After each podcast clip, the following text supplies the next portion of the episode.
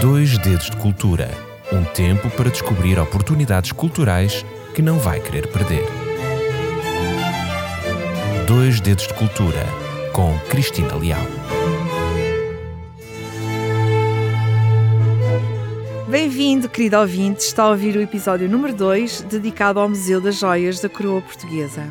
No primeiro episódio, falámos acerca de um acervo único de valor patrimonial inestimável, constituído por raras e valiosas joias, insígnias e condecorações, moedas e peças de orivesaria, tanto orivesaria civil como religiosa, todas estas peças pertencentes ao Estado português e que pela primeira vez desde 2022 podem ser visualizadas, sim, podem ser visualizadas na Caixa Forte do Museu das Joias da Coroa, no Palácio da Ajuda. Falámos também de que estas joias são símbolos de poder, são objetos pessoais de luxo que representam uma das mais importantes coleções mundiais, não só pela sua dimensão, mas também e sobretudo pela sua raridade e pela sua qualidade. E claro, porque contam a história de Portugal vivida a partir do Palácio Nacional da Ajuda, a casa dos últimos reis de Portugal.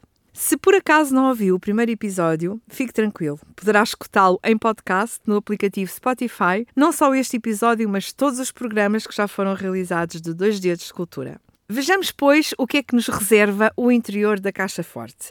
Eu acho que vocês vão ficar muito surpreendidos e vão gostar bastante daquilo que vos vou relatar. O percurso inicia-se com um corredor onde se estende uma cronologia indicativa dos momentos mais marcantes da coleção que se encontra exposta. Claro que esta é uma história, como eu já disse no primeiro episódio, uma história de acumulação, de dissipação, uma história de grande concentração de, de bens, mas também uma grande dispersão dos mesmos, uma história de enriquecimento, mas também de perda. E esta história atravessa séculos, atravessa continentes, e foi acerca dessa história que eu falei no programa anterior. E é precisamente para o outro lado do Atlântico que nos remete o primeiro núcleo.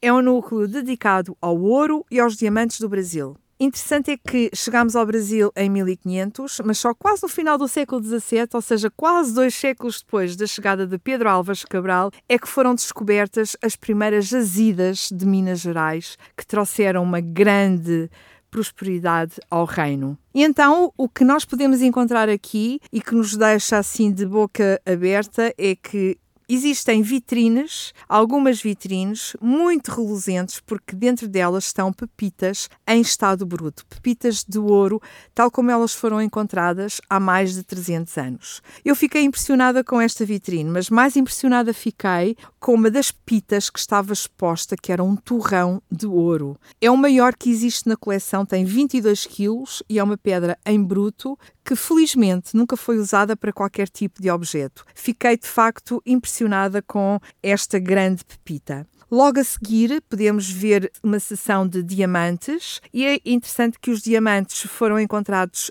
ao acaso pelos garimpeiros que procuravam desesperadamente e com grande intensidade uh, um metal precioso, o ouro. Então, estes garimpeiros descobriram estes diamantes e aqui nesta coleção é possível ver lado a lado duas pedras, uma mais pequenina, que é um diamante de 34 quilates, é o segundo maior uh, da coleção o maior, infelizmente, foi roubado em Haia há 20 anos, tal como eu contei no episódio anterior. Era, era um diamante que tinha 135 quilates. Ao lado desta pedra, Uh, encontra-se também uma pedra grande que é conhecida, foi conhecida durante muito tempo como o diamante Bragança. Na realidade, não é um diamante, é sim uma água marinha bela e era usada como uma espécie de garantia bancária para mostrar que os monarcas portugueses tinham grande capacidade para honrar os seus compromissos. Logo a seguir, a estes vitrines temos um espaço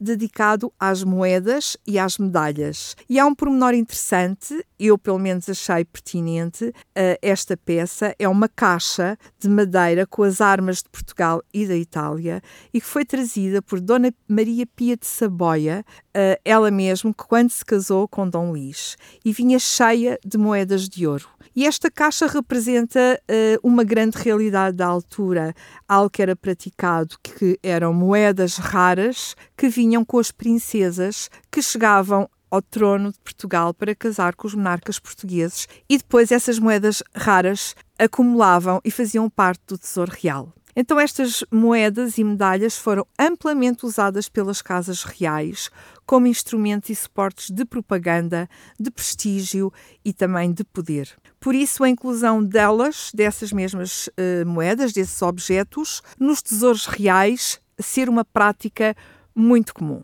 Logo de seguida, temos um espaço dedicado às insígnias e às ordens honoríficas. Já agora, um pormenor eh, importante, eu tive necessidade de, de, o perceber para entender a importância destas insígnias e ordens aqui, eh, aqui expostas, e passo a explicar que as ordens honoríficas tiveram a sua origem mais remota na Idade Média, nas ordens cristãs de monges cavaleiros, que eram milícias extraterritoriais e que eram encabeçadas por um mestre. Progressivamente e gradualmente foram perdendo autonomia e, independência em favor das coroas, como sucedeu em Portugal.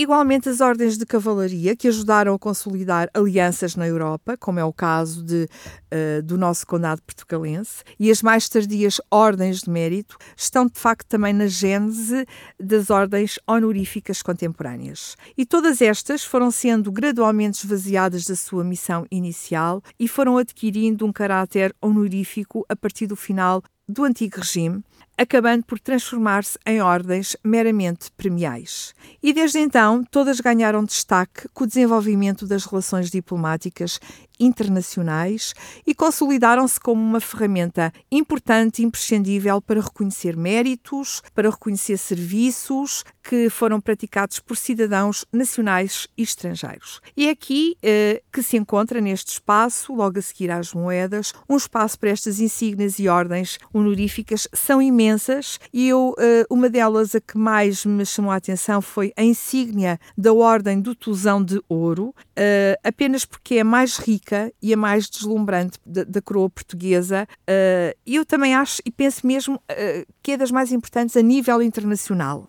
O rei Dom João VI, que era conhecido como o Senhor dos Diamantes, ao receber determinadas condecorações, como foi esta, a Ordem do Tusão de Ouro, ele eh, teve o cuidado de passar nela pedrarias, diamantes e safiras, e nesta casa forte estão cerca de 22 mil pedras e 18 mil são diamantes. É uma insígnia poderosa e bela. Outra das grandes belezas desta exposição, uh, que me chamou a atenção no espaço das joias é uma laça de esmeraldas, uma laça de esmeraldas que foi oferecida a uma das filhas da rainha Dona Maria I, portanto ela herdou esta joia, uma joia que foi trazida pelos espanhóis da Colômbia. É uma joia bela e que requer a nossa atenção. Uma outra bela, aliás, uh, as televisões uh, nacionais já falaram sobre ela e já mostraram esta imagem, a famosa Caixa de Rapé, que é de facto uma obra lindíssima. Foi uma peça que foi encomendada por Dom José uh, e, e, todos os especialistas internacionais nesta área de joalharia dizem que é a peça mais rica, a peça mais rica de diamantes, a mais ornamentada. Foi uma peça fabricada pelo joalheiro de Luís XV e ela está discretamente colocada num recanto, uh, mas requer de facto a nossa atenção porque ela é, é muito, muito bonita. Também discretamente colocada num recanto se encontram os símbolos reais, uh, ainda neste primeiro piso. Portanto, estão símbolos reais. E quais são os símbolos reais? O manto de Dom João VI, os cetros e coroas. Uh, achei interessante também o livro da Constituição, portanto, também se encontra neste recanto. E o que eu achei interessante é que a coroa não cabe na cabeça de ninguém. E é interessante saber que a coroa é apenas, ou é, era apenas uma representação. Os reis não eram macrocéfalos, ou seja, não tinham cabeças gigantes. Os reis portugueses, desde 1640, não usam a coroa na cabeça. Eles dedicaram a coroa à Nossa Senhora da Conceição de Vila Viçosa e a coroa é sempre posta em cima de uma almofada. Ela é de facto demasiado grande e marcou a minha curiosidade pelo facto de não caber na cabeça de, de um rei. Então é tempo de seguir, vamos continuar, vamos subir para um piso intermédio, uh, vamos, vamos por uma longa rampa onde temos algumas imagens dos reis que habitaram o Palácio uh, da Ajuda. E neste local uh, existe uma vitrine enorme onde estão pratas, pratas de aparato uso civil, usados, usadas nas aclamações, usadas nos batismos reais, nas cerimónias importantes, sobretudo uma cerimónia das quintas-feiras santas e dos lava-pés. Então aqui temos algumas das pratas mais antigas da coleção, algumas delas manuelinas, e é possível uh, perceber que são manuelinas pelos motivos que, que as integram, nomeadamente motivos africanos. Estão lá bem visíveis elefantes. Voltamos a subir e no terceiro piso da caixa forte encontramos outro dos pontos altos da coleção. Eu fiquei impressionada porque estava ali uma mesa posta para 24 pessoas. E esta mesa não era uma mesa qualquer, porque nela se encontrava a Bachela Germain. A Bachela Germain é um serviço de mesa constituído por mais de mil peças, encomendada por Dom José I de Portugal à oficina de François Thomas Germain, nas galerias do Louvre, em Paris. É uma é uma bachela em prata fundida, repuxada, gravada e cinzelada e uma das únicas existentes no mundo, uma vez que as invasões napoleónicas uh, destruíram tudo o que era prata. Então, a nossa, que existe em Portugal, é das, das únicas uh, possíveis de serem visualizadas e de serem estudadas. Uh, como estava a dizer, este, esta bachela foi muito importante, uma vez que na altura existia um grande cerimonial do serviço, o serviço à la française, que previa que os alimentos fossem colocados sobre a mesa em, em séries que eram sucessivas. Essas séries tinham um nome uh, designado cobertas e que variava de acordo com a importância do banquete. A refeição real realizava-se por quatro cobertas, primeiro os cozidos, depois os assados, em seguida os entremeses e, por fim, os doces. Enfim, quase não se podia levantar da mesa depois de tanto se comer naturalmente. E, e, a questão da mesa é muito importante, por isso ela está aqui exposta, porque tem um grande ritual, era um grande ritual na, na altura e de uma importância extraordinária, mostrando de facto a magnificência do, do, uh, do rei. Esta, esta exposição uh, tem algumas coisas interessantes, portanto, quando chegámos ao final, uh, eu, eu, voltei atrás porque existiam algumas peças que me deixaram um pouco confusas. E uma dessas peças foram peças que estavam esvaziadas de pedras preciosas e de diamantes, mas mesmo assim estavam expostas. Encontrei assim coroas, colares, umas travessas de cabelo e quis saber a razão porque é que uh, sem diamantes e sem, e sem pedras preciosas elas continuavam na exposição.